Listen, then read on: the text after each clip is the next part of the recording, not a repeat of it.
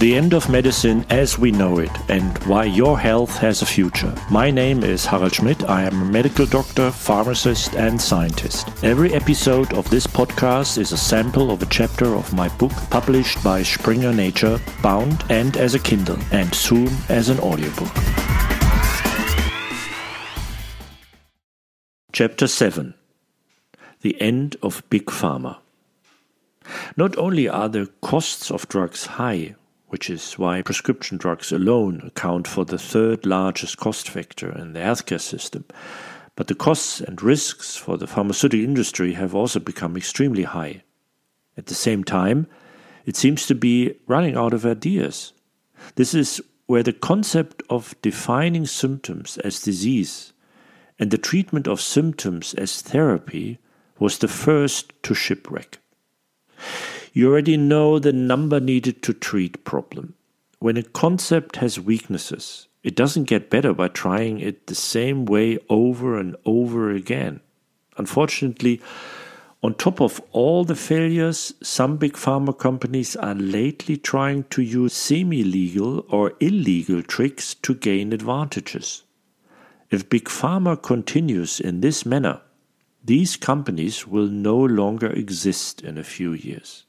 The average cost of bringing a drug to market has increased exponentially for the pharmaceutical industry since the 1980s and has remained roughly constant since 2010 at an extremely high level of approximately 2 to 3 billion dollars per successfully developed and approved drug.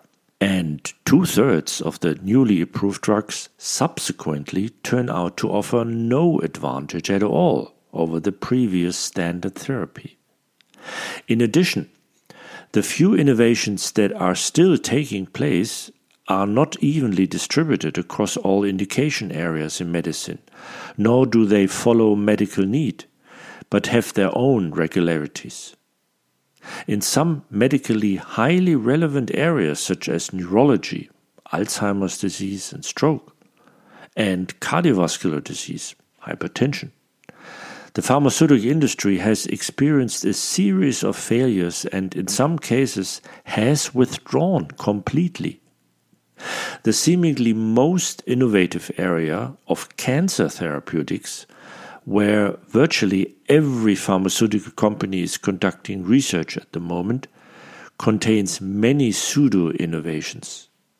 Approximately half of the studies that led to the approval of cancer drugs were so extremely flawed that the extent of efficacy was either overestimated or not certain. A loss of efficacy that has been constant over several decades and shows no sign of abating leads to only one conclusion. The entire concept of how drugs are developed and thus how we recognize disease is fundamentally flawed. This is where everything we have already discussed logically falls into place. Hardly any disease is understood mechanistically, so we usually label it according to its symptoms and or an organ. So then we are left with treating only symptoms because treating causes is not possible. It is no wonder that this approach is highly inefficient for patients and they hardly benefit from their medicine. And so it is no surprise that in this scenario it is impossible to develop precisely effective drugs. After all, how can you make something better than its predecessor if the new approach has the same weaknesses as the old one? I hope the crisis of medicine is now becoming clearer to you and you realize that I'm not exaggerating. Big Pharma, however, is the most vulnerable part within this crisis because only innovative drugs get patent protection, and only for patent protected, quasi unique drugs, high prices can be charged. Such a fundamental crisis of an entire industry not only results in productive change management, but also opens the bag of tricks to still be profitable with the old methods for as long as possible, up to and including fraud. Major drug companies such as Pfizer, GlaxoSmithKline, Eli Lilly, and Johnson Johnson regularly pay large sums to settle lawsuits for fraud. Of course, these are just excesses, and there are excellent scientists and decent people working in the pharmaceutical industry who are certainly critical of such occasional practices. It's just that at the decision making levels, some apparently take a chance on getting caught and sued, even if it costs lives. Besides, you may think surely there are independent scientists outside the pharmaceutical industry who are making sure that there is a counterweight to big pharma in research. But is that really the case? Unfortunately, no.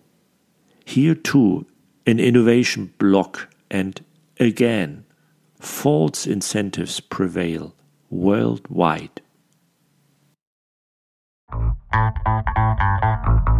More about each chapter and how you can benefit from the new medicine already today, all in my book, The End of Medicine as We Know It, written in an easy to understand style, both for patients and hopefully not yet patients. Knowledge means health and quality of life.